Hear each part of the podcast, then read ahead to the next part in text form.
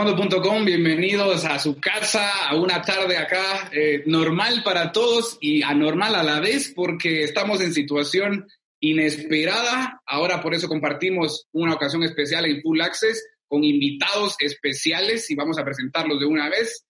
Eh, Costa, clasificada a Juegos Olímpicos, y el profesor Julio Álvarez, pues formador de campeones. Bienvenidos a su casa, bienvenidos a mastacuando.com. Buenas tardes, muchas gracias. Hola, ¿qué tal? y por supuesto ya los amigos de la casa, Claudio Aranda y Esteban, que nos acompañan hoy por la tarde. ¿Cómo están? Hola Alex, acá andamos todo bien, contentos de los invitados y bueno, a tratar de disfrutar esta, esta tarde especial.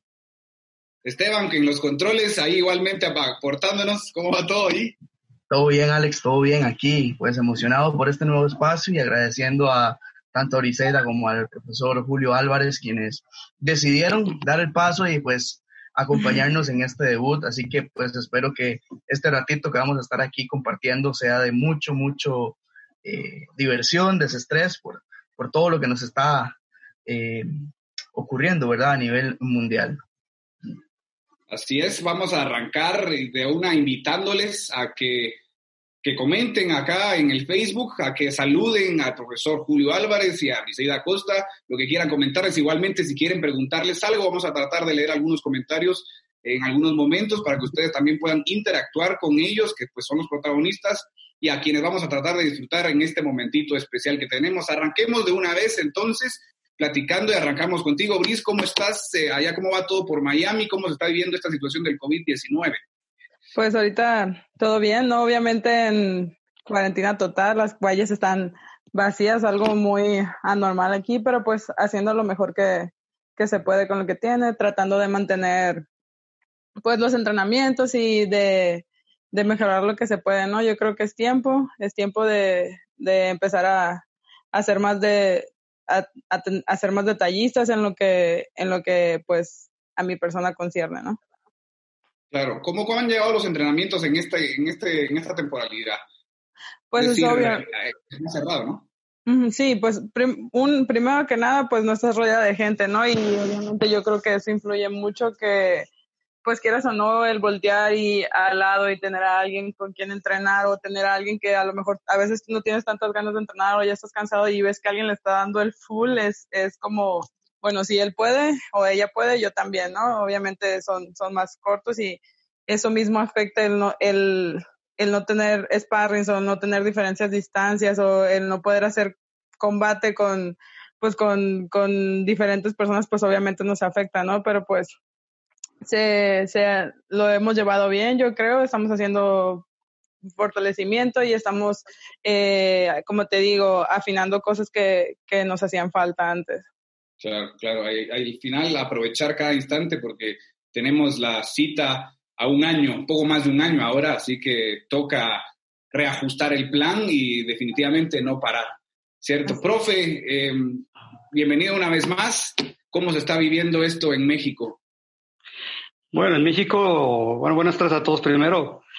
Un saludo, un gusto estar acompañando. En, en México la gente poco a poco está disciplinando a esto. Lo que pasa es que es una situación que no se había vivido eh, en muchos años. Yo creo que esto no se vive en una guerra cuando te estás eh, con restricción de horarios, de, movilidad por situaciones complejas políticas. Eh, entonces, en México estamos acostumbrados a estar de, un lado para otro y de repente tenemos que estar encerrados. Es, es difícil. Y esto ha hecho de que ahora el trabajo sea así como lo estamos haciendo ahorita. El trabajo tiene que ser eh, virtual, ya sea con tareas o en vivo con algunos niños. Claro, y he visto que por lo, por lo menos, bueno, no sé cómo estará en Miami, Iris, pero en México mm. igualmente tardaron un poco en, en, en, realizar, por lo menos en pedir la cuarentena un poco más obligatoria, ¿no? Sí, bueno, yo ya llegué aquí. En sí, Ah, nosotros todavía no estamos en la situación de Europa que he escuchado como, bueno, que Paulina me ha contado así que tienen horarios muy restringidos y que solo pueden salir a, o al hospital o, o, por despensa. Aquí pues todavía la gente sale, camina, pero obviamente no, son, son mucho más cuidadosos, ¿no? En México, pues eh, yo siempre he dicho que en México pasa y no pasa nada, ¿no? Y entonces, ahora que ya realmente se están empezando a ver más casos, pues es cuando, cuando se tiene que, que empezar a hacer. Y en Estados Unidos, perdóname Alex. Sí, sí, por favor. En Estados Unidos, eh, el tema, bueno, eh, últimamente se estaba viendo como que habían aumentado mucho los casos y como que había cierta concientización, pero ¿cómo se está viviendo en, en, el común de la gente, ¿no? En la, en la psicología de la gente? ¿Cómo lo están tomando ustedes como, como algo normal que simplemente hay que, hay que quedarse dentro de casa y con eso lo solucionamos? ¿O realmente empieza a haber un temor o cierta psicosis, llamémoslo de alguna manera, a nivel general que antes no la veían? Pues yo creo que eso empezó desde que se, desde que, ¿cómo se llama? Dieron el primer caso, ¿no? Eh, hay mucha gente que, que, que, toma muchas precauciones, usa, la, usa, usa las máscaras, las máscaras que, que cubren bien, no los, no los cubrebocas, sino como las que se usan cuando, cuando estás pintando y así, y usan este guantes para todo. Yo creo que en eso sí es algo que, que la gente sí cree de que te tienes que quedar en casa. Por mi parte, yo mientras sean peras o son manzanas, creo que entre más rápido salgamos de esto, mejor. Entonces, pues yo pongo mi cachito, o sea, tratando de, intercambiar lo menos posible con personas y quedándome en casa, ¿no? Que es lo que la mayoría de la gente está haciendo aquí. Y Julio, en México algo similar, ¿no? Sí, sí, muy similar. Eh, pero como bien comenta Brice, ya hasta que empezamos a ver los golpes es cuando se toman medidas.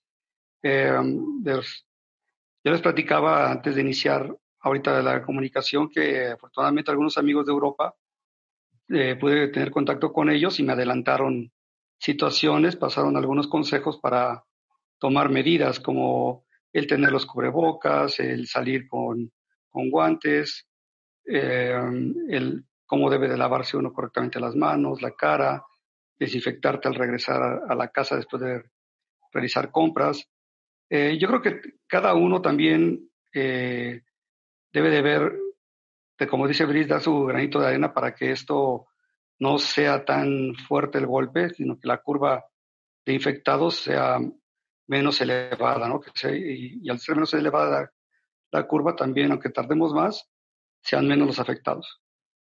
Yo creo que ah, por lo menos eh, acá en Guatemala se están dando medidas bastante drásticas, igualmente en Argentina, que tienen un toque de queda durante 24 horas. Si así sigue siendo, ¿me confirmas, Claudio? Sí, sí, sí, sí, Entonces, acá, acá hay un horario restringido, de por lo menos eh, de, 4 de la mañana hasta 4 de la tarde, la gente puede, dentro de todo, movilizarse para hacer súper y ese tipo de cosas.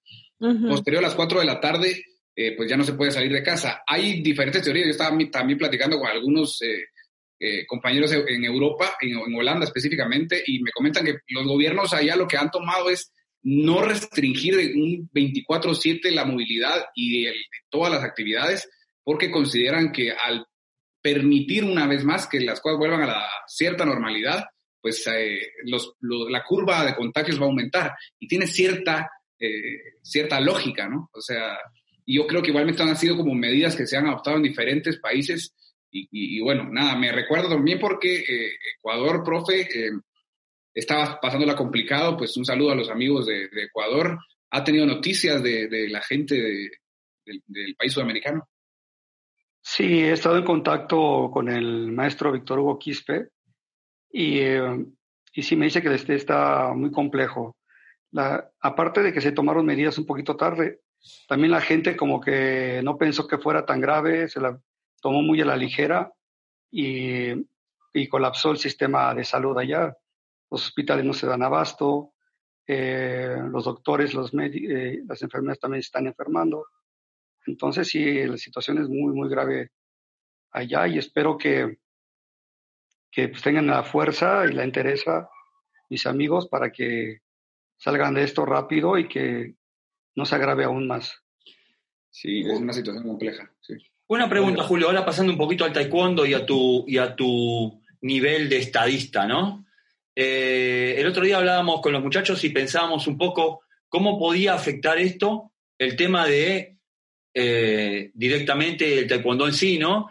Y, hay como varios eh, tesis, podríamos decirlo. Una, por ejemplo, es la de los clasificados olímpicos. El caso de Briseida, por ejemplo, ya está clasificada, eh, bien, perfecto por un lado. Los europeos todavía no tenemos clasificado ni los europeos ni los asiáticos. Y tenemos América, eh, Oceanía y, y África. Pensemos que ahora vamos a tener Juegos Olímpicos dentro de un año y medio, prácticamente, o sea, un año y poco. ¿Qué, ¿Cómo imaginás o cómo es tu, tu pensamiento como técnico y como conocedor de, de, de, nuestra historia en el sentido de cómo puede afectar esto? Porque hay competidores que no van a estar en las mismas condiciones dentro de un año y pico que lo que iban a estar ahora en agosto, eh, pronto. ¿Y hay alguna ventaja, si lo ponemos de alguna manera, a los que ya clasificaron o a los que todavía no han tenido clasificatorio? ¿Cómo ves esa situación? Pensemos desde los competidores que pueden bajar su performance de acá a un año y medio, los que tienen que mantener un peso y no se sabe si lo podrán mantener, y los países que tienen mucha competitividad interna y de acá a un año y medio puede variar muchísimo. Eh, hay un montón de panoramas ¿no? que si sigue esta situación pueden alterarse. ¿Qué, ¿Cuál es tu opinión al respecto? Bueno, en tu primera pregunta, para mí tienen ventaja los que ya están clasificados por el ranking y los que lograron el último clasificatorio que fue en América, tiene la ventaja. ¿Por qué? Porque los chicos que están de Asia y Europa no tienen las condiciones ideales para estar en su 100% para poder competir. Y seguramente va a ser muy corto el periodo de tiempo que se tenga después de esta, de esta crisis para que tengan el, el ritmo eh, adecuado para competir primero en el clasificatorio y después estar bien para los Juegos Olímpicos. Eh, en el caso de los que ya están clasificados, se debe priorizar el trabajo físico. Ahí el entrenador, las federaciones tienen que dar las condiciones a los atletas para que tengan en su casa, en el espacio donde van a entrenar, primero de salud, de salubridad, que esté, esté aseado, limpio, que tengan un equipo de musculación, eh, lo ideal, y trabajar, como, como platicaba Brisa al inicio, todos los detalles técnico-tácticos es el momento de pulirlo, porque el calendario para clasificar, ya sea por ranking o el proceso de los regionales, te quita mucho tiempo, se caen en la parte de competir mucho y casi no entrenar. Entrenar para corregir dos o tres detalles para los enfrentamientos directos con los rivales más fuertes, pero realmente la parte eh, técnica no tienes tiempo de corrección de un gesto. Entonces ahorita es el momento ideal para corregir un gesto técnico, si te sale el giro recto con pierna izquierda, ahorita es para corregirlo, eh, si tu esteve es incorrecto de alguna guardia, eh, hacer las adecuaciones correspondientes. Yo creo que tienen eh, gran ventaja en esa parte. En lo del peso, sí, definitivo. Eh, es un grave problema porque hay chicos que clasifican a una edad temprana, entre 17 y 18 años, donde todavía la, la parte de la musculación no está totalmente desarrollada y la inactividad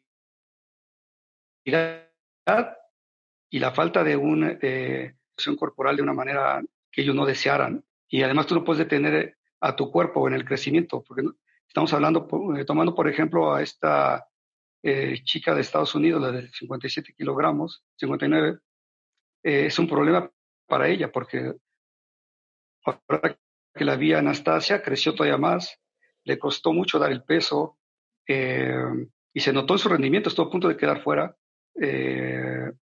por nocaut, yo creo que si no, faltando un segundo se salvó. Eh, y yo creo que para que ella dé el peso el siguiente año, yo lo veo muy difícil, yo creo que casi imposible. Yo creo que Estados Unidos ahorita está en un problema para tener que decidir, evaluar esa división, porque es una de las divisiones más competitivas eh, a nivel mundial. Complicado, la verdad, complicado el panorama de alguna u otra manera. Eh, hay algunos favorecidos y algunos igualmente un poco más perjudicados, Brice. En, el en relación al análisis de competidores, eh, esto debe cambiar igualmente, me imagino yo, porque el hecho de, estar espesa, de no conocer a ciencia cierta quiénes van a, formar, a conformar la llave ya en Juegos Olímpicos, eh, ¿cómo, ¿cómo siguen o cómo, eh, cuál es el proceso que ahora tienes ahora investigando para, a tus posibles rivales? Mira, pues como digo, yo pienso por una parte igual que el profe Julio, el por lo menos tener el pase por el país es, es algo que, que da mucha tranquilidad, ya por lo menos ya sabes que vas a estar ahí, ya sabes que, que, que, que hay una posibilidad real, ¿no? Que, que, que pase lo que pase, ahí va a estar, ¿no?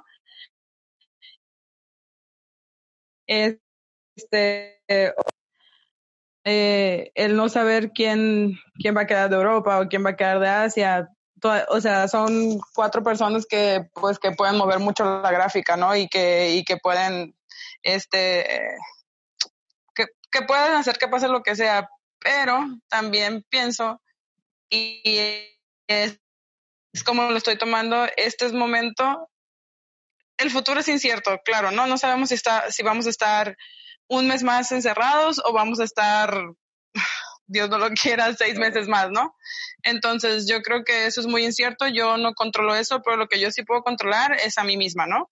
Es el, el mejorarme a mí misma, el, el, ¿cómo se llama? El sobre todo trabajar mi cabeza, porque pues es una situación que, que no está dentro de mis manos, que, que no creo que nadie quisiera y que pues al fin y al cabo se, se tiene que tener cierta conciencia para sobrellevarlo. Entonces, yo lo que te puedo decir es que sí tenemos, sabemos, sabemos quiénes están y sabemos que son competidoras difíciles y las que no están en nuestras manos, ya habrá tiempo para saber quiénes son, pero ahorita en estos momentos es, es tiempo de enfocarme en mí y es tiempo de, de, seguir, ¿cómo se llama?, en Juegos Olímpicos así pues eh, por México todavía falta falta una evaluación para, para poder para poder estar ahí, ¿no? Pero es lo que yo te puedo decir. En esos momentos es el, el cambio, eh, es decir, desde que estás entrenando en, Miami con,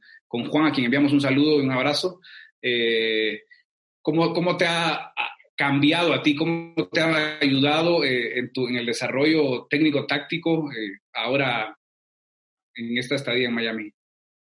Pues es, es, es, ¿cómo se llama? Es algo que me ha ayudado mucho porque al fin y al cabo el tener entrenamientos uno a uno eh, y el que te estén corrigiendo y el que estén observando en, de manera pues directa muchas veces es te, te, ayuda a crecer mucho, ¿no? Este, creo que se ha notado, creo que fue una buena decisión, creo que que se ha, que ha venido dando resultados y que pues y que es lo que es la línea que se tiene que seguir tomando, ¿no? Para poder llegar a lo que quiero. Briseida, ¿y cómo, ya que está, que está, que dijiste una palabra ahí, dijiste algo que todavía falta una evaluación en México, ¿no? Y sabemos que México es un país que siempre gana su plaza, pero como que no está nunca eh, garantizada la, la, participación de quien ganó la plaza. Ya tenemos muchas historias que han, que han pasado.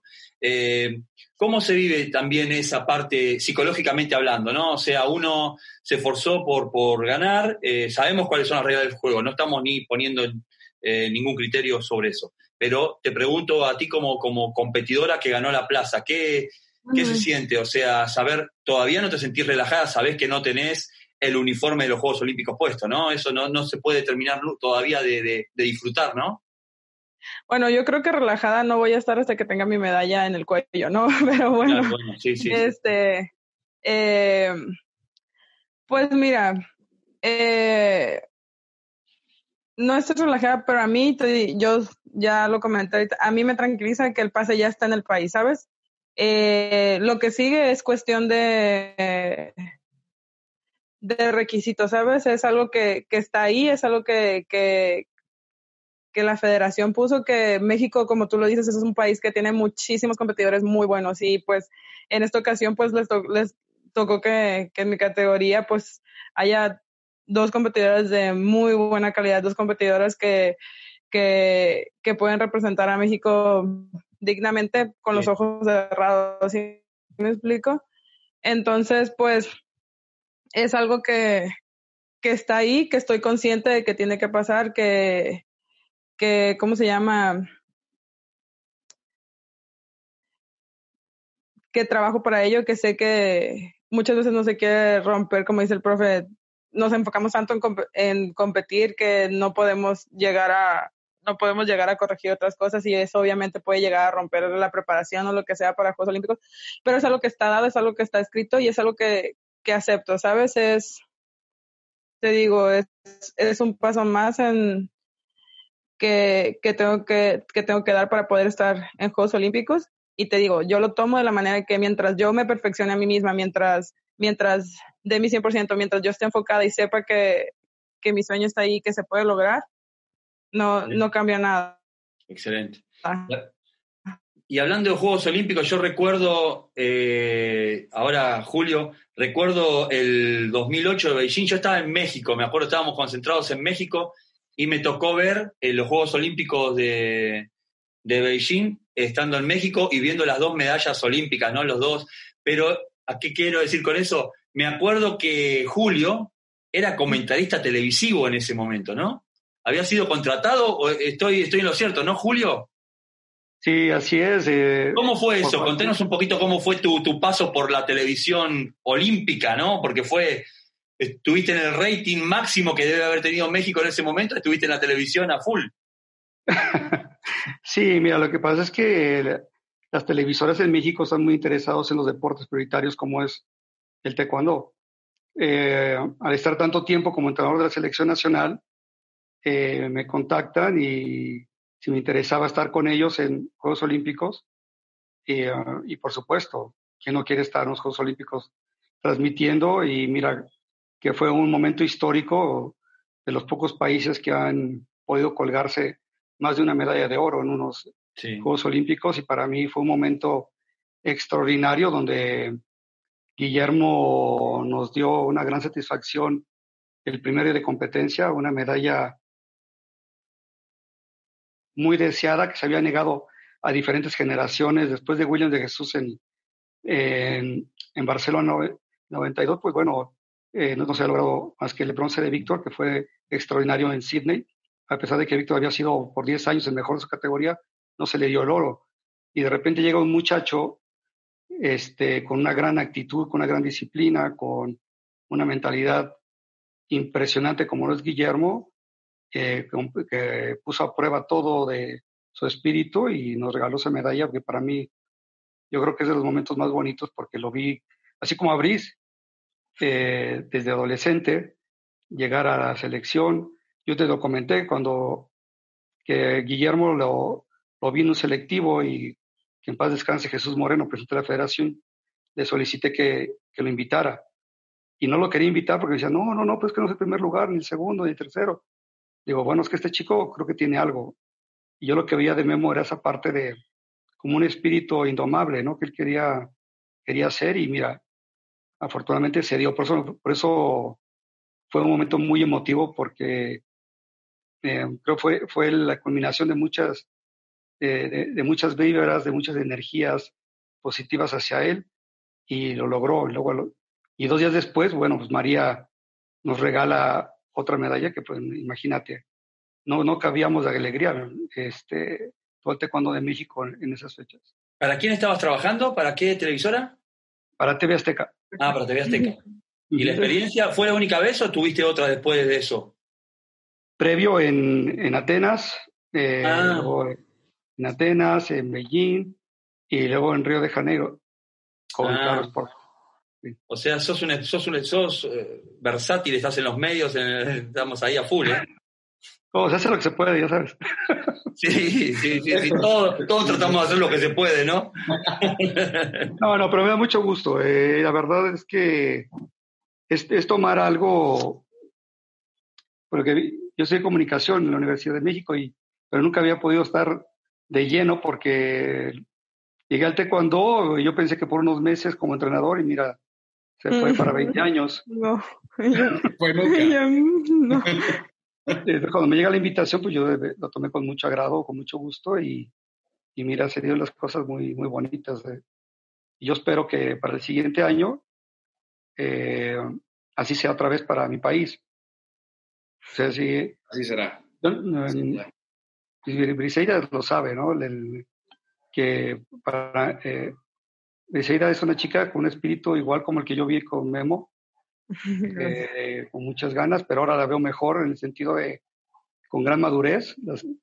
Eh, hace tiempo que no platicaba con ella de algunos temas, pero ahorita platicando eh, con ustedes me doy cuenta que ya es, es una, una, una, chica que no solamente es de, espíritu, sino su mente está bien enfocada, madura, sabe lo que quiere y yo creo que con eso va a tener este, todo para poder buscar su, lugar definitivo para el próximo año. Gracias. Excelente, excelente. Bueno, vamos a aprovechar un momentito de esta transmisión en vivo para saludar a quienes nos sintonizan. Eh, tenemos eh, saludos especiales para la profesora Marianelli Chastín de Venezuela, quien está en sintonía de mastercuando.com, pero viéndolo desde Miami, desde allá de donde estás, Brice. Así que saludos para la profesora de Venezuela, que se encuentra por allá. También tenemos... No la invito, pero no se puede. No, no, no, no, no, la vayan a buscar, ¿eh? Hoy no, hoy no. esta vez no, esta vez no. Pero ya sabes que está por allá, así que de repente. Saludos también para amigo de la casa, Juan David, eh, desde Medellín, Colombia, que nos saluda. Un, un, abrazo grande, gracias por estar en sintonía. Por ahí vamos a, a, incorporarlo pronto también. Un saludo para Benjamín Barrera, amigo también, que le manda saludos, profe. Dice saludos, profe Álvarez, y saludos para todo el equipo acá de Mastercode. Saludos a Monterrey. Eh, saludos para eh, Brice, te manda saludos Tomás Rahimi. Ah, hola. Sí, sí, está ahí pendiente, está ahí, dice. No voy a preguntar por qué la risa así tan. Sí, pero bueno. sí, es amigo, es amigo. Ah, es bueno, amigo. está bien. Muy espontánea, ¿ah? o sea, Sí, sí, te saluda por allí. También un saludo para Adrián Benditelli, saludo desde Argentina, dice, pues un saludo para allá. Pedrito Pova viendo la transmisión en vivo, un saludo. También, eh, un saludo también para John William Carrillo, que nos está sintonizando desde Boyacá, en Colombia. Un fuerte abrazo para los amigos de Colombia. Alexander Roma dice, un capo Julio Álvarez, saludos desde Perú. Saludos. Un abrazo, un abrazo. Así que muchas gracias para la gente que está sintonizando a mastacondo.com a esta hora de la tarde, noche para algunos ya. Eh, pues Brice va haciendo así un poco el...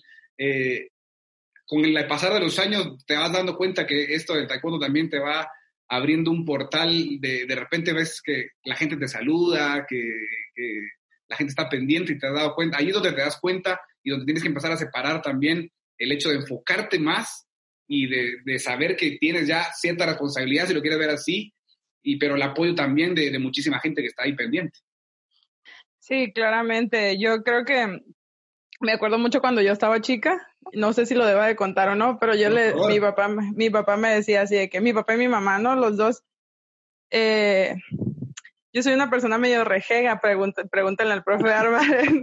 soy una persona muy reservada con la gente que no conozco, me cuesta mucho trabajo, este, eh, ser espontánea con la gente que no conozco, pero con la gente que conozco soy to- totalmente lo contrario. Yo no sé de dónde saco tanta energía a veces, la verdad. Pero con la gente que no conozco me cuesta mucho trabajo. Entonces yo de chica, la gente llegaba y me saludaba y yo, al menos para mí, yo nunca he hecho deporte para ser, ser famosa. ¿Sí me explico? Yo nunca, yo quiero lograr mis, siempre quiero lograr mis objetivos y que pasen y san, se acabó, ¿no? Yo soy una niña que, que le gusta estar con su familia, que le gusta estar con sus amigos y, y, y, y, ya.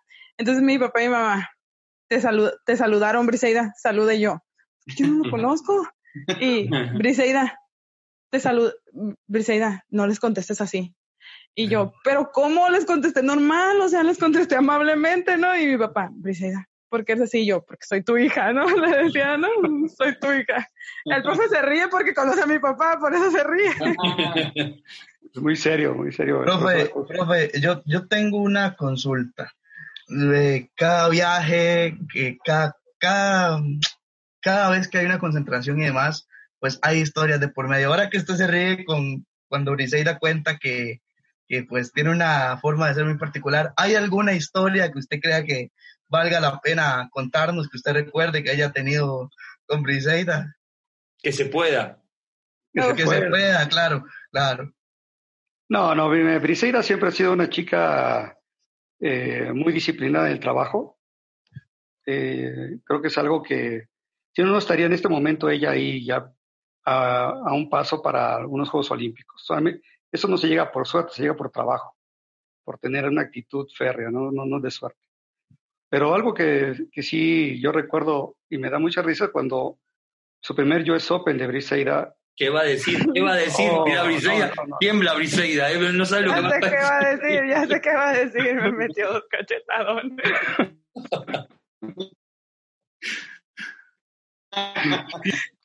si mal no recuerdo, era Canadá con que estaba peleando. Eh, y le pasan dos patadas a la cara, pero creo que le, rozaron.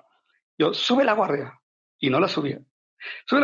y cuando sale, caramba, ¿qué te estoy diciendo que soy? Y ella lloré lloré, ya no me grite, profesor. Digo, es que si te voy a parar el combate porque te pueden lastimar. O subes la guardia y te paro el combate. No, no lo pare. Bueno, ok, tú sube la guardia. Y, ya soy, y no bajaba las manitas después de que el regaño ya tiene las manos arriba todo el tiempo, la pobre. Pero bueno, al final le pegaron en la cara y ella sí ganó. Pero sí me dio mucha risa de que, de que empezó a llorar y, me, y se acerca la profesora Marlene. Este, oye, Julio, ¿qué le dijiste? Pues nada, que subiera a la guardia porque le iban a pegar acá. Dice, es que me dice, no, ya no deje que el profesor Julio me coche porque me regaña muy feo. Pero ya después ya le metieron una, una nena, era muy pequeña. Eh, pero desde ahí ya empezó a demostrar su talento, ¿no? De, a pesar de estar en situaciones muy adversas, eh, supo resolver, pero sí, me dio mucha risa de que se puso muy nerviosa. y ahora, pero lo hizo bien. ¿Cómo se llama? Ahora, cada, cada historia tiene su propia versión, tiene diferentes perspectivas, ¿no? exacto, exacto. Lo que el profe no sabe es que en ese combate me noquearon. yo mm. no veía. Entonces yo dije, no, dije, ya no me voy a parar, dije yo, ya no me voy a parar, ¿saben? Se acabó, aquí se acabó, dije yo, ¿no? Y volteo y voy al profe Julio y me acuerdo que conoce a mi señor padre y yo, y dije, me paré en eso y en eso pues como que yo estaba noqueada y en eso el profe Julio me empieza a regañar y yo así de, pues no me regaña, pero si veo, no, espéreme. pero eh, fue, fue una cosa muy chistosa porque yo creo que y eso lo recuerdo muy bien porque yo creo que eso fue lo que a mí me definió desde como competidora. Fue mi primer torneo internacional. Yo me noquearon, era la primera pelea, era la primera pelea, iba perdiendo por un chorro, me mete dos cachetadas, me noquean, me, termina de noquear el profe Julio con los dos cachetadones y gano esa pelea y gano el torneo, ¿no? Entonces, como que ahí yo, yo me di cuenta que,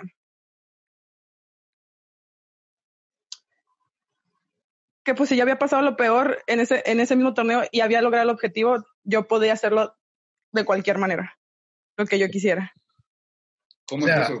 Valió la pena, ¿no? Sí. Sí, y es bien chistoso porque, porque la versión de que yo estaba noqueada solo la conoce mi familia. Ahora ya pues la va a conocer todo, ¿no? Pero sí, o sea... Y mi papá, ¿eh?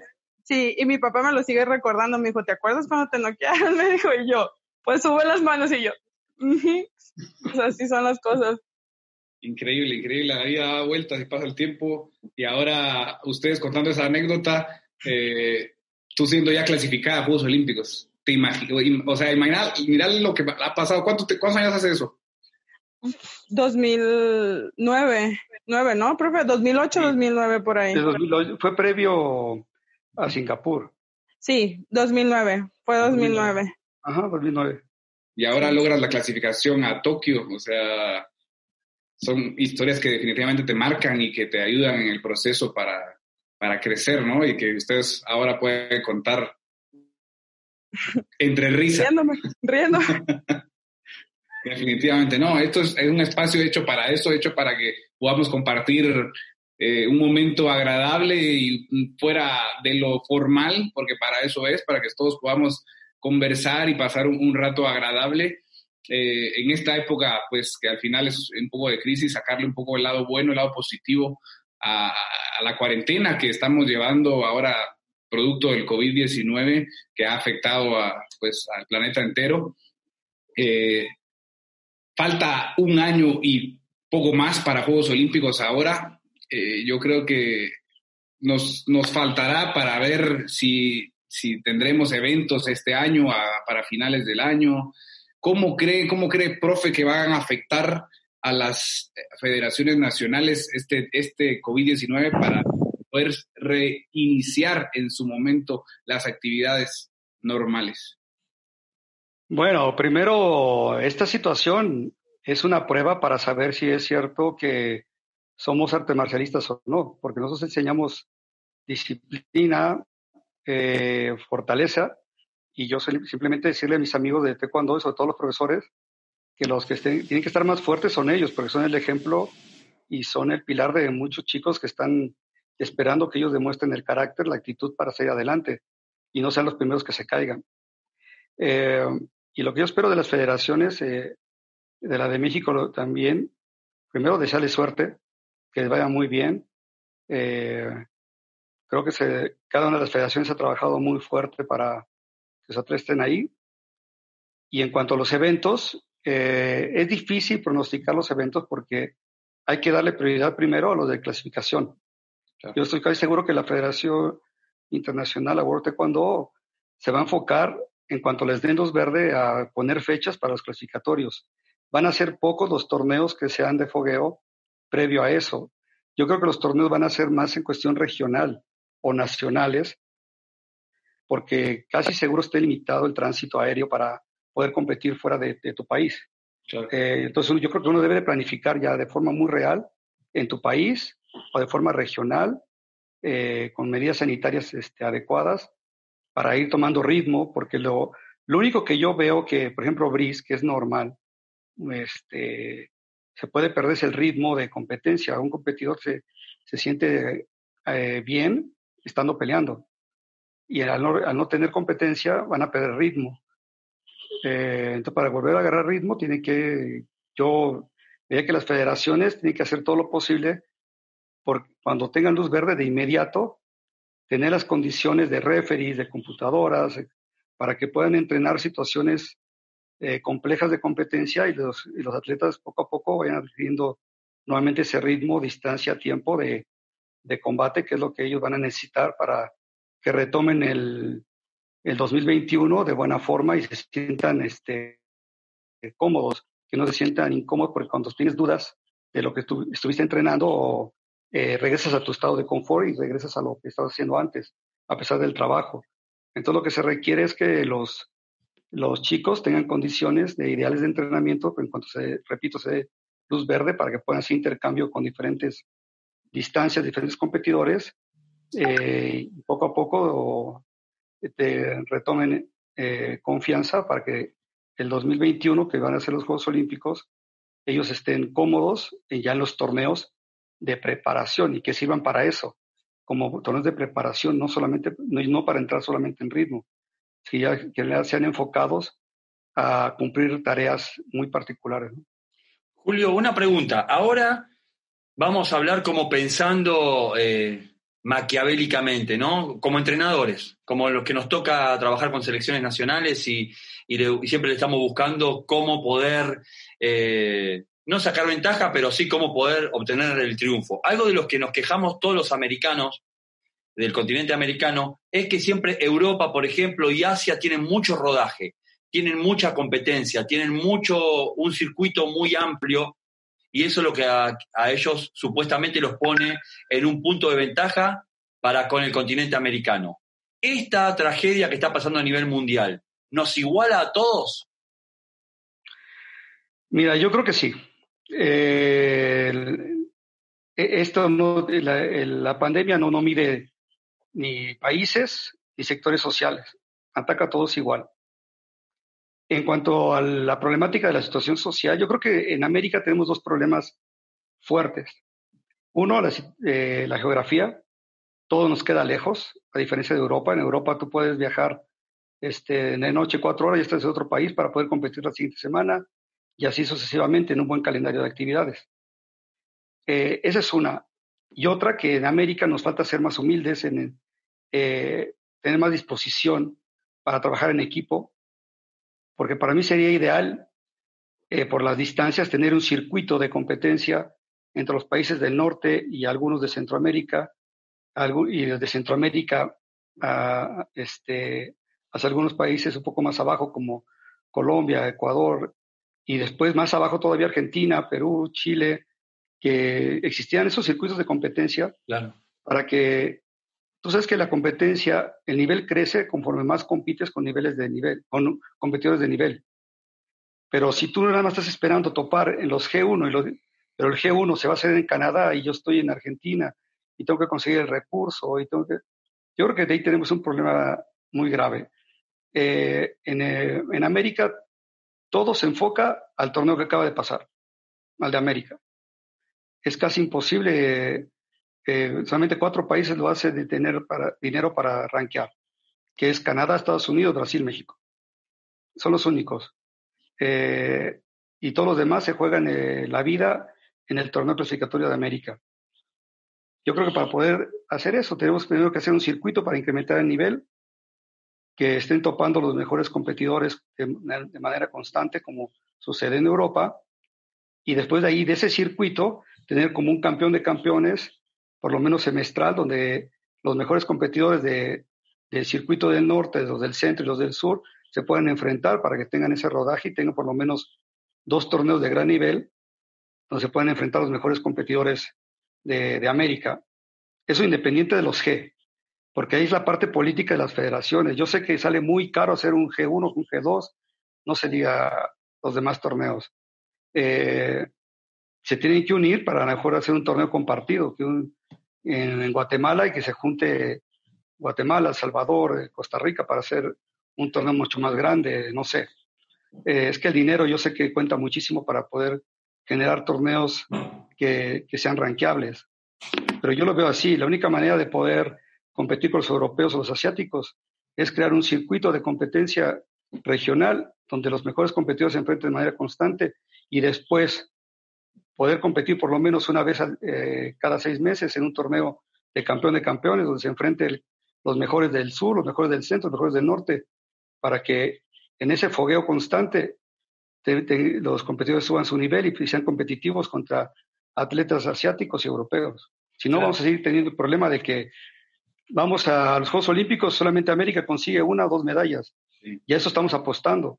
Y todo se va a Europa y Asia. ¿Por qué? Porque son competidores de, gran rodaje. Tenemos que hacer un circuito de competencia donde nuestros competidores estén este, topándose de manera constante, fuerte, fuerte, fuerte, para que cuando llegue el proceso final de cada cuatro años, lleguen muy fuertes a los procesos y realmente tengan opciones, no solamente de ser competidores, sino de ser contendientes por, en, los, eh, en, los podios olímpicos. Claro, pero mi pregunta era básicamente a, eso, pero en el hecho de que ahora tenemos esta pandemia que no está permitiendo que se haga eso en Europa. Entonces, mi pregunta es, ¿vamos a llegar más parejo a los Juegos Olímpicos? Porque ellos, eh, ni Europa ni Asia va a tener el rodaje que podría tener en una situación de normalidad. Entonces, nosotros no tenemos el rodaje por cuestión natural ya de nuestro continente. Ellos no van a tener el rodaje por la pandemia que está azotando el mundo. Esto nos está dando dentro de la, tragedia cierta ventaja a la hora de llegar a los Juegos Olímpicos. Ahí era, ahí era un poquito mi, pregunta. Sí, tal vez. Eh, tal vez porque, regresando a, uno de los primeros eh, comentarios que hice, va a depender mucho de los entrenadores nacionales de los países europeos que, le, que tengan las tareas y las condiciones necesarias para cada atleta. Y las federaciones, el trabajo es muy importante. Un ejemplo, yo no podría salir de mi casa, pero la federación se encargó, como yo soy un atleta priorizado de la federación, que yo tenga mi, mi, este, mi material para musculación, para hacer mi pliometría, para hacer mis, mis multisaltos, para hacer lanzamientos de pelota, eh, una pequeña área de entrenamiento. Eh, ahí donde lo que va a determinar ventaja o no ventaja va a ser las fechas donde se programen los regionales. ¿Eso va a ser la ventaja o no? Porque yo te puedo decir que, más o menos conociendo poquito la filosofía de los europeos, ellos no están detenidos, ¿eh? Ellos están trabajando. Ellos no son personas que, que, estén ahí dormidas en una hamaca como decimos en México. Ellos, yo estoy seguro que están haciendo el trabajo, por lo menos físico, muy bueno, y así como lo está haciendo Briseida, las correcciones tácticas y técnicas, seguramente sí están trabajando sobre eso.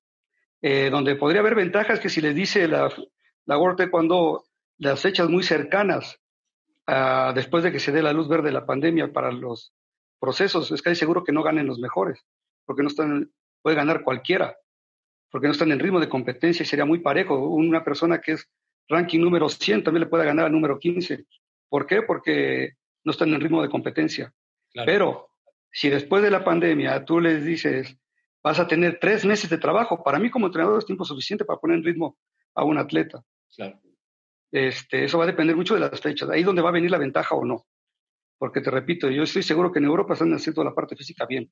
Y la parte de correcciones técnicas, seguro, sí. Porque he estado en contacto con algunos amigos y ellos están trabajando. Eh, te repito, si eres un verdadero taekwondoín, esto no te para. Debes tener ese espíritu de, de trabajo, esa fortaleza, porque de ti esperan mejor. Eh, y yo creo que con esa filosofía se trabaja mucho ahí.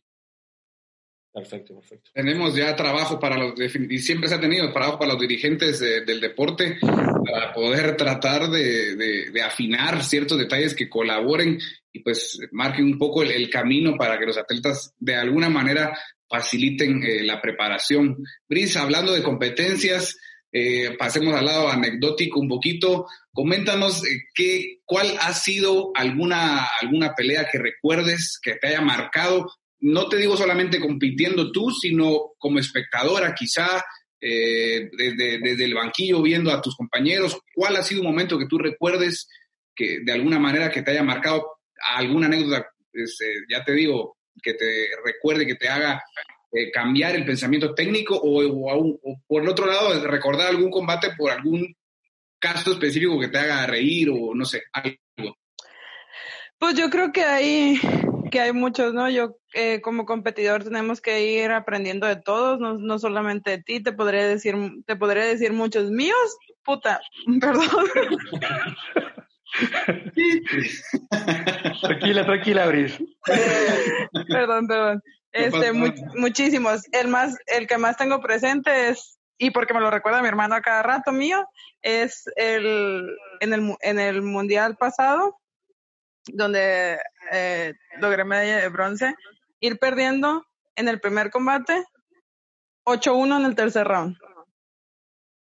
Muchísimo, o sea, y, y, la, y lo chistoso de eso fue que, que al final terminé ganando en punto de oro y así, y todo ese año, yo creo que todo ese año, yo creo que el 70% de mis peleas yo iba perdiendo y sacaba la pelea al, final porque dije, porque yo decía, bueno, si saqué, saqué, me faltaban, me faltaba un round, solo tenía dos minutos y eran siete puntos, salieron, ¿no? Y eso, y no sé, de otras personas, yo recuerdo mucho, ya sé que lo voy, a lo mejor lo, a lo mejor ya se lo saben y todo así, pero yo recuerdo mucho haber visto pelear todo el mundo decía a Brigitte, a Brigitte Yagüe de España. Yo recuerdo que todo el mundo decía, no, es que ella es súper buena, es que este, que lo otro. Yo la verdad, eh, poco idolatro a gente, pero recuerdo el semblante con el que ella se, se paraba. La, yo soy una persona muy emocional y yo creo que eso se transmite en mis combates a veces.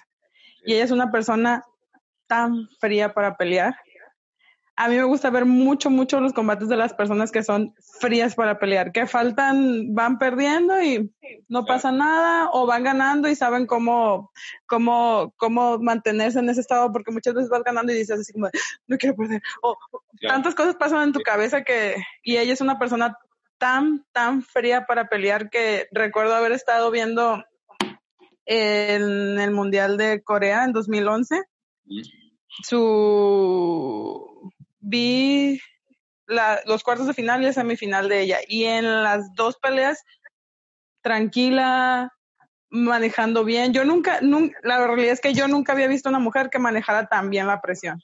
Nunca, nunca, nunca, nunca, nunca. Y yo, ok.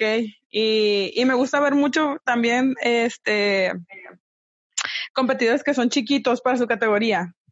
Porque me dan muchas ideas, ¿no? Me saldrán o no, pero no, por ejemplo, recuerdo cuando Achap de Bélgica estaba en, estaba en su top. Tú sabes que a, veces desafortunadamente es, es, es, tu momento, ¿no? Y momentos vienen y momentos se van y tienes que aprovecharlos. Y recuerdo mucho, mucho, mucho el, creo que nadie lo conocía y lo vi pelear con, con China o con un competidor que era estratosféricamente más alto que él y cómo se movía, eh, todavía no se manejaba tanto el puño y cómo, cómo, cómo el, como el uno, dos y viene y ¡pah! se entraba, este, pues son muchos combates, yo creo que, que, ¿cómo se llama? Y, y pues de México te podría decir un millón y medio, ¿no? Porque me acuerdo en Panamericanos eh, del 2000, 2014, estaba peleando René, estaba peleando con Moisés, creo. La fin, estaba peleando la final con alguien, no me acuerdo. Iba perdiendo mi compañero René. Y no sé cómo saca una tolia y yo brinco, pero de aquí al techo, te lo juro. Entonces, todo lo que tenga que ver con combates de Itzel, de César, que son compañeros que son mucho. Recuerdo el combate de, de Victoria en, en Grand Prix de donde ella ganó medalla en Manchester, que creo que estaba más emocionada yo que ella. Suele pasar, ¿no? De la grada se vive diferente. Sí, claramente. Yo siempre lo he dicho, a mí mucha gente me pregunta así como de, oye, ¿y alguna vez serías eh, maestra o coach o algo así? Nunca digas nunca porque todo puede pasar, ¿no? Pero yo, yo, a mí me gusta competir, a mí me gusta pelear, yo sé manejar mis nervios, yo sé estar ahí, yo estar allá, porque yo he estado afuera y afuera a mí me dan ganas de vomitar. Cuando, cuando quiero que gane alguien, a mí me dan unas ganas de vomitar que ni te digo. Briseida, dijiste una cosa, una cosa que me llamó la atención y me gustaría saber qué sentís.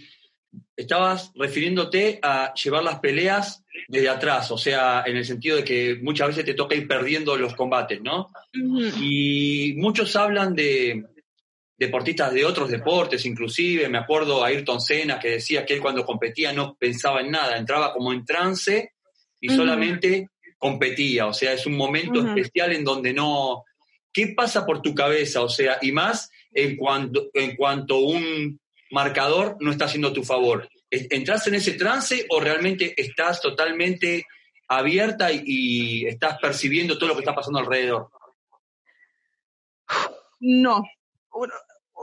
Eso, mira, es una, es una pregunta difícil de, de contestarte para mí porque cada situación ha sido diferente, pero definitivamente, si yo, en el momento en el que yo capto capto a la audiencia o capto algo que no sea estar en el combate y, o estar escuchando a la gente que, que me ayuda, ya sea mi coach, ya sea, no sé, un compañero. César, César me cocha muchísimo cuando estamos, cuando estamos peleando. Si yo escucho algo más que eso, yo sé que ahí fue. Ahí fue, ¿sí me explico? Pero, por ejemplo, es diferente porque con la, con la China, con la China taipeyana que te conté de, de, que iba perdiendo 8-1, lo único que recuerdo es patea más fuerte, sé más agresiva, es lo que recuerdo que yo pensé. Patea más fuerte, sé más agresiva, patea más fuerte, sé más agresiva, la vas a cansar. Y en Panamericanos, no me acuerdo de nada. Mm. Este, lo único que recuerdo fue que en un momento que estaba peleando con, con esta niña, Gabriela se llama, la de Colombia. Ella es una competidora pues, muy alta, ¿no? Sabes, tú sabes todo lo que, conlleva las competidoras que son muy Gloria, Gloria. Siempre la confundo. Sé quién es, sé que la tengo muy presente, pero siempre me siempre me confundo con su nombre. Siempre le digo Gabriela y todo el mundo me regaña. Pero bueno. Eh, y es a veces como un sentimiento, ¿sabes? Yo iba perdiendo y aún así al final del primer round, lo fue lo mismo, fue decir como, Brice empieza, empieza, es como una sensación, ¿no? En el, en, yo vivo de muchas sensaciones y es como una sensación que, que yo misma atraigo, el sentirme como, como poderosa, como, como súper fuerte, como, como súper concentrada y se va a escuchar bien raro lo que estoy diciendo. Y en un momento de una acción, yo sabía que iba a ganar Panamericanos, aunque ella iba ganando, ¿sabes? Fue un momento de una acción que yo hice y que, y en esa acción sentí, entonces en ese momento yo entré en trance, sabía lo que tenía que hacer, sabía, yo, se puede ver en el video, en el video cuando yo volteo, yo ni siquiera me había dado cuenta que había ganado. Mm hasta que como que me volví a conectar y fue así como de, ay, Dios, qué bueno, ¿no? Entonces, yo creo que es que es momento de cada pelea porque en muchas peleas he ido perdiendo y sí y tengo que pensar, tengo que decir, a ver, Briseida, ¿qué vas a hacer para, para meter puntos? Sí me acuerdo, sí, a ver, ¿qué vas a hacer para meter puntos? ¿Qué es lo que vas a hacer? ¿Qué, qué, ¿Qué te va a funcionar? ¿Qué te va a funcionar? Y así como Jimmy Neutron de piensa, piensa, piensa, piensa, piensa, ¿no? Y hay muchas veces que, que es fluir, nada más, que es como, ¿sabes qué? Está funcionando, no está funcionando, dale para adelante, cubre bien arriba y, y, y en ese momento como que todo se combina y estás pensando, pero estás fluyendo al mismo tiempo. Es muy raro, no creo que sea una sola cosa, simplemente que, que me, me acuerdo mucho que una vez, para mí, el competidor americano, no solo el mexicano, remonta difícilmente.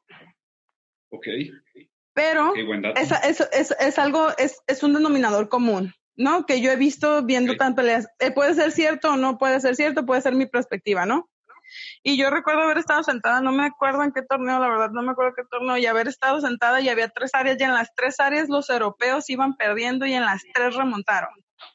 Pasa la siguiente ronda, otra vez, y yo, bueno, ¿y por Y yo había perdido en ese torneo iba ganando y me remontaron y yo, bueno, ¿y por qué no puedo ser yo la que, la que haga eso? ¿Sí me explico? Yo creo que eso dio una, un cambio muy grande, ajá, muy, muy grande en mi mente. A veces se puede, a veces no, obviamente, pero es importante saber que nada está perdido hasta que, hasta que sea cero cero y es importante también tener en la cabeza que el competidor que está adelante también puede pensar que nada está perdido hasta que esté cero cero y por lo tanto tienes que afianzar. Así es, depende de la fortaleza de la mentalidad, yo creo, y eso definitivamente que te cambia y te diferencia del resto de competidores, esa fortaleza acá, ¿verdad? Profe, para ir cerrando también, que me cuente alguna anécdota de miles que debe tener como entrenador, alguna específica que usted lo marque dentro de su carrera como entrenador.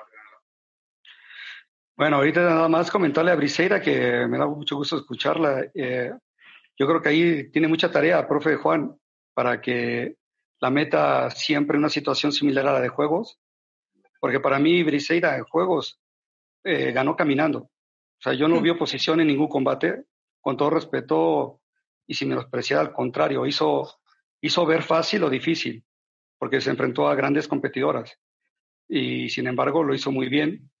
Eh, entonces me refiero a la tarea porque tiene que platicar, tiene que tomar este, algunas eh, algunos test para que ella se mantenga en ese estado de concentración igual en cualquier evento, no solamente en esos fundamentales, tiene que ser en todos. Eh, pero bueno, eso es un consejo nada más ahí.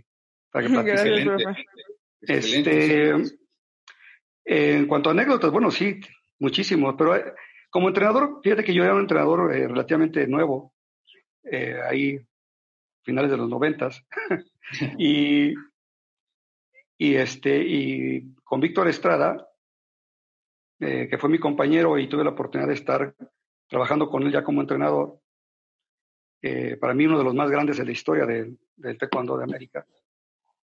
Y sabíamos que en la gráfica le iba a tocar con el iraní, y el iraní venía a ser campeón del mundo en 99, apenas dos meses atrás. Este, Majid, el nombre Majid, el, el iraní. Eh, y yo recuerdo que analizando los videos, porque yo me di a la tarea de, análisis, de videos, y, el, y, el, iraní siempre tenía un gesto, y si quieren lo pueden ver en YouTube, ¿eh? Majid siempre cuando decía iniciar el combate, desplazaba y hacía pierna delantera, siempre. Sorprendía a todos, coreanos, europeos, lo que fuera, con pucho delantera. Entonces, algo Víctor eh, tenía era un buen giro recto, giro abierto. Entonces, practicando con él, Majid te va a hacer esto. En cuanto al giro recto. O sea, no lo pienses. Si lo piensas, te va a pegar. O sea, tienes que hacerlo de inmediato. yo no entré a coacharlo, pero todo, todo el, trabajo de análisis lo hice yo. Entonces, cuando Víctor va a salir en Croacia, fue en Porek, Croacia, el evento clasificatorio, recordar que antes primero era un clasificatorio mundial y luego el regional. Así se clasificaba. Y en Porek eh, estaba activándose Víctor ya para entrar a su combate, que fue el que definía el pase olímpico, y nada más fue decirle, recuerda cómo hace el primero. Nada más me dice sí. Y la primera acción fue así tal cual. ataca a Majid con delantera y Víctor le hace un giro recto que lo sienta de... Lo sienta. Lo sienta. y, y, eso marcó el combate. Porque mientras ahí Víctor, Víctor que tuvo más confianza en todo el esquema que se había comentado en el combate, el iraní tuvo la cara de él era de desconcierto. Y, pero fue un combate tan bonito que está considerado los mejores combates de, esa, de, esa década. Y ya lo que me llenó mucho como mexicano eh, fue cuando Víctor gana ese combate. Eh, todo el público, que el público realmente eran entrenadores y atletas, se paró a aplaudirle. Para mí fue algo Seguro. Eh, espectacular. Porque el reconocimiento de tus pares, ¿no? El reconocimiento del trabajo que se había hecho, del combate que había hecho Víctor, tan inteligente, que se necesitaba todo lo mejor que él tenía de esos 10 años de ser mejor, todo se podía caer ahí o, tener la gloria, ¿no? Y ese día fue el reconocimiento de toda la gente de decir, sí, es el mejor. Y para mí fue como mexicano y como cuando un gusto haberlo estado ahí en vivo. Eh, y haber contribuido, aunque sea un poquito, para que se, para que se ganara, ¿no? Alex, ¿me dejas preguntar una cosita cortita antes de irnos? Pues yo sé que estamos sobre la hora, pero dijo algo interesante el profe y le quiero preguntar a los dos. Eh, al profe del lugar del coach y a Briseida del lugar del atleta. Eh, por ejemplo, eh, Briseida trabaja con, con, Juan y con Marlene seguramente, o sea, eh, se adapta a un sistema de, entrenamiento, de trabajo, pero eh, por lo general, eh, al pertenecer a un equipo como México, no estás coacheada por quien te entrena. Y pasa en muchos lados, no, no, muchas veces hasta tu, hasta tu entrenador está ocupado en otra silla y te coachea un compañero, ¿no? Y, cosas así. Y entonces mi pregunta era, ¿cuánto realmente haces caso a lo que te dice el coach desde la silla? o cuánto tomas tus propias decisiones dentro del combate. Esa para ti. Y para Julio, ¿cómo es cuando uno desde la silla siente que el atleta realmente no te está, no estás, no te está prestando atención o realmente está tomando decisiones que no son las que uno desde afuera está viendo? ¿Cuál es la, cuál es el sentimiento o cuál es el accionar del, entrenador ante, ante esa situación? Conteste el que quiera primero, ¿no? Eh, las, damas, las damas primero. Ay, qué buena. Me salió. ¿eh? No, pues mire, yo me, yo me acuerdo mucho. Uno como atleta, este, bueno, al menos en mí, este, obviamente el, eh, quien está sentado detrás de ti es muy importante, pero uno como atleta, me acuerdo mucho del profe que nos ha dicho, ustedes tienen que ganar, sea quien sea que esté sentado detrás de ustedes, sea quien sea. Y este, yo, este, tú, porque al final y al cabo nosotros somos los que tomamos las decisiones, ¿no? Este, es importante, es importante que haya una buena comunicación, pero pues sí, al final y al cabo, para bien o para mal, nosotros somos los que tomamos las decisiones, ¿no? Hay muchas cosas que, que podrían ser perfectas. El, el estar dos, dos, contra dos o dos contra uno, pues obviamente afecta mucho, pero pues es que ya ahí ni sabes qué haces, la verdad. Pero sí, obviamente se trata de, de, tomar las mejores decisiones en ese momento, que pueden ser o tus decisiones o, la, o las que te sugieran. Y sin decirnos quién o qué situación, sin contar la anécdota puntual, ¿te pasó de algún momento que te hayan dado una instrucción y hayas dicho, no voy a hacer caso a esa instrucción, voy a seguir mi instinto y que te haya ido bien o mal en, eh, tomando una, eh, una decisión diferente a la que te estaban dando, pero cuando eras consciente de que esa situación no te gustaba, esa, esa, ese consejo no te gustaba? Sí, Obviamente, sí. O sea, yo a lo largo de mi vida he tenido muchísimos coches y también me ha pasado lo diferente, que me dicen lo que tengo que hacer y ahí voy y no lo hago y de las dos me ha pasado, no sé, yo creo que yo creo que a todos, ¿no? Me recuerdo mucho que alguien eh, contando esa anécdota me dicen, uno, dos, y yo, no, pero es que la competidora gira gancho, dije yo, no, no, no, no creo que sea uno, dos, ¿qué uno, dos? Y yo, bueno, uno, dos, sí, marqué punto, pero me recetaron en la cabeza horrible. Y, y contando la otra, recuerdo mucho, esta sí se la puedo contar quién es porque ella la cuenta. Gulsa me dice, mi niña, cuidado con el giro, no te vayas, no, no subas la rodilla en el cat. Y yo, sí, profa. Pues que es lo primero que hace Briseida, se va con la rodilla arriba y y yo, y, y Gulsa, te estoy diciendo que el giro y yo, este, perdón, ahora sí, ¿qué me estaba diciendo? Con Te lo decía con su acento especial, ¿no? O sea, Claramente. ¡te estoy diciendo, querida! estoy diciendo. ¿Y profe? Sí. Eh, mira, el- cuando un atleta... Respira, respira profundo y...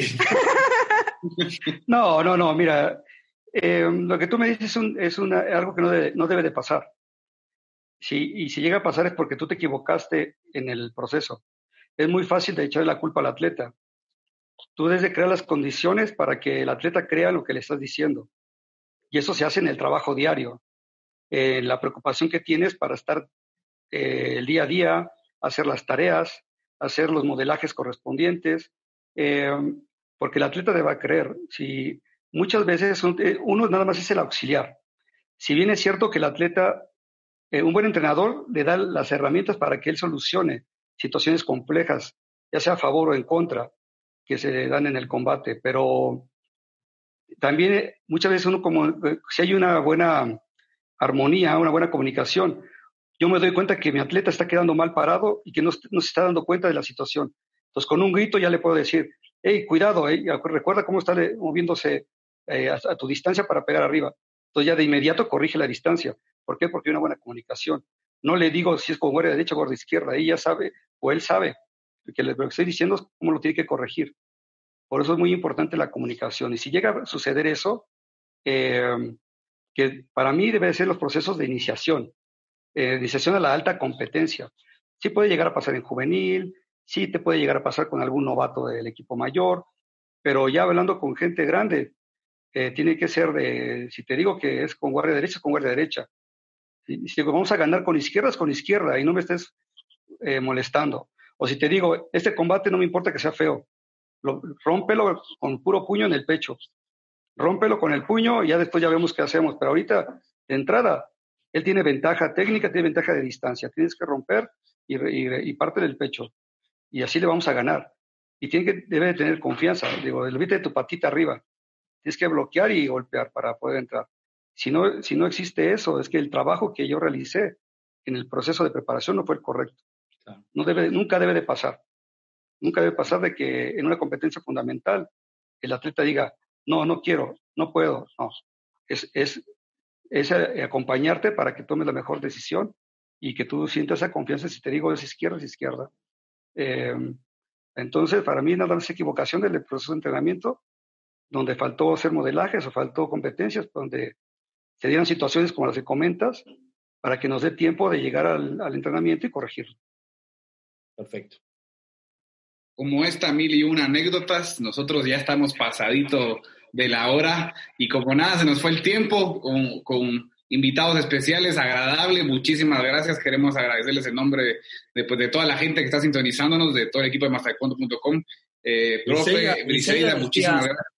Briseida decía, no, no sé qué voy a hablar en tanto tiempo, decía, y Sí, antes, antes de salir al, al aire ella decía, no, mucho tiempo y ahora ya Es te que el profe de Julio me, me hace recordar de muchas cosas, la verdad. ¿Ves? De eso se trata esto, de pasar un momento agradable, así lo pasamos nosotros, espero que ustedes se lo hayan disfrutado igual. Estamos muy contentos y muy agradecidos de poder contar con su presencia y deseando lo mejor pues en esta época del COVID-19, que todo vaya con bien para cada uno de ustedes y que pues podamos volver a la normalidad dentro de poco, si así Dios lo quiere, y podamos retomar los rumbos tanto con el, eh, en el equipo de jugador profe como con tu preparación a Juegos Olímpicos de Iseida. Muchísimas gracias. Sí, las cámaras son de ustedes ahorita para despedirse. Muchas gracias. Muchas gracias por la invitación. Estamos en contacto. Manténgase a salvo todos y saludables, por favor. muy bien. Así Y es. bueno, así es. eh, Muchísimas gracias, Brice, profe. Briseida, pues, este, mucho éxito, mucho, mucha fuerza. Eh, en este proceso se enfrentaron las nuevas competidoras, no solo de América, sino de la historia del taekwondo, que es María Espinosa, y la que vaya, yo creo que lo va a hacer muy bien, pero éxito a las dos. En el, y bueno, nada más como mensaje a todos mis amigos de Taekwondo, los que nos vean, mucha fuerza. Y les repito, ustedes son el ejemplo de muchos chicos que están ahí al lado y, y merecen eso, verlos fuertes para salir de esto lo mejor posible y regresar con más fuerza. Muchas gracias, profe. Luis, profe, muchísimas gracias por su presencia. Les mandamos un abrazo fuerte y estamos en comunicación. Gracias por ser parte de, de Muchísimas gracias. Un abrazo a todos. Saludos. Nos vemos pronto. Hasta luego. Un abrazo a todos. Cuídense mucho y que estén pendientes de más de las redes de masacuando.com porque pronto volveremos con más interacción con ustedes en este tipo de programas. Mañana tenemos una clase interesante que ya les vamos a anunciar y así con más actividades a través de Líder Mundial en Información sobre Taekwondo, más taekwondo.com. Nos vemos.